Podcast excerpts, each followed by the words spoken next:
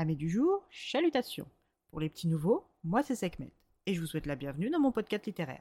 Dans mon émission, je vais tenter trois fois par semaine de vous donner envie de découvrir des livres de tout poil, récents et moins récents. Alors, si ça vous tente, c'est par ici la suite.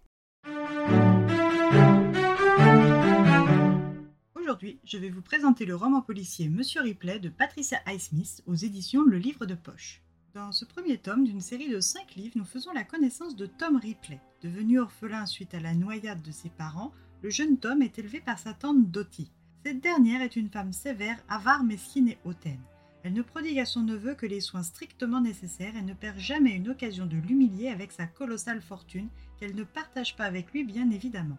Tom est un jeune homme qui manque cruellement de constance, de ténacité et de motivation au travail, mais s'il y a bien un sujet pour lequel il ne manque pas de persévérance, l'accès à une vie oisive et luxueuse, rythmée par des voyages exotiques dont il rêve tant. Un soir, alors qu'il était tranquillement attablé dans un bar new-yorkais, il repère un inconnu qui semble le suivre. Cet inconnu est plutôt bien habillé et semble appartenir à un milieu social aisé. Il se présente comme étant M. Herbert Greenleaf, directeur du chantier naval du même nom et père de Richard Greenleaf, dit Dicky.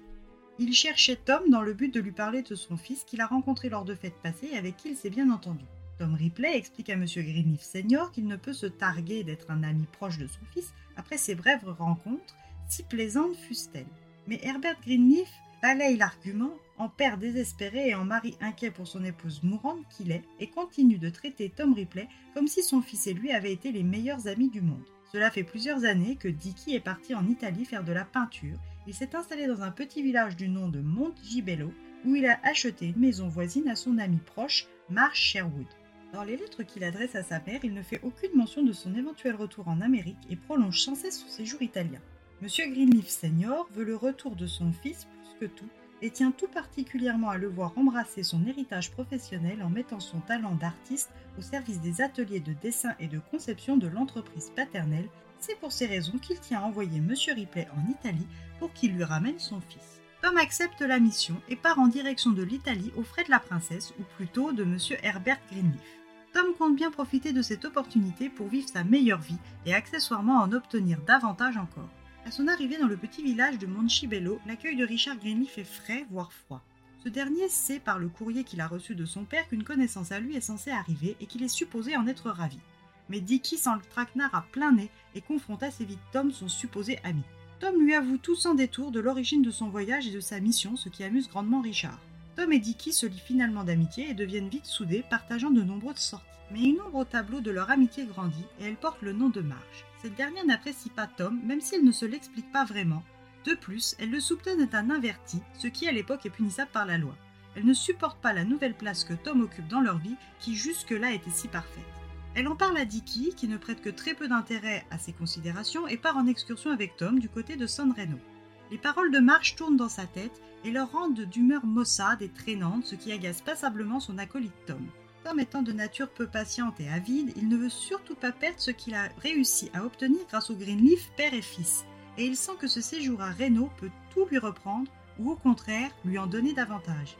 Êtes-vous prêt à découvrir jusqu'où Tom Ripley est prêt à aller pour conserver ce qu'il estime être son dû?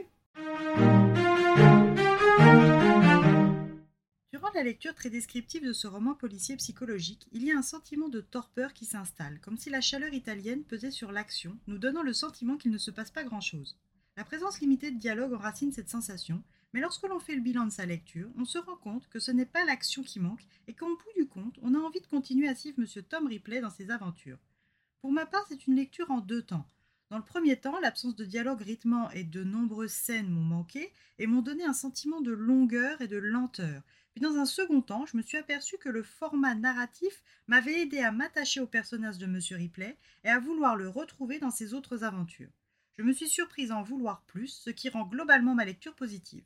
Je vous recommande de laisser sa chance à ce polar psychologique, même si vous êtes un actif survolté comme moi. Et eh bien voilà, j'en ai fini pour aujourd'hui. J'espère que cet épisode vous aura plu et vous aura donné des nouvelles idées de lecture. Si vous souhaitez découvrir d'autres petits bonbons littéraires tout droit sortis de ma bibliothèque, je vous retrouve le jeudi 22 septembre prochain pour un nouvel épisode. Et si d'ici là je vous manque de trop, n'hésitez pas à me rejoindre sur mon compte Instagram, les lectures de Sekhmet. Sur ce, chalut les amis et à la prochaine!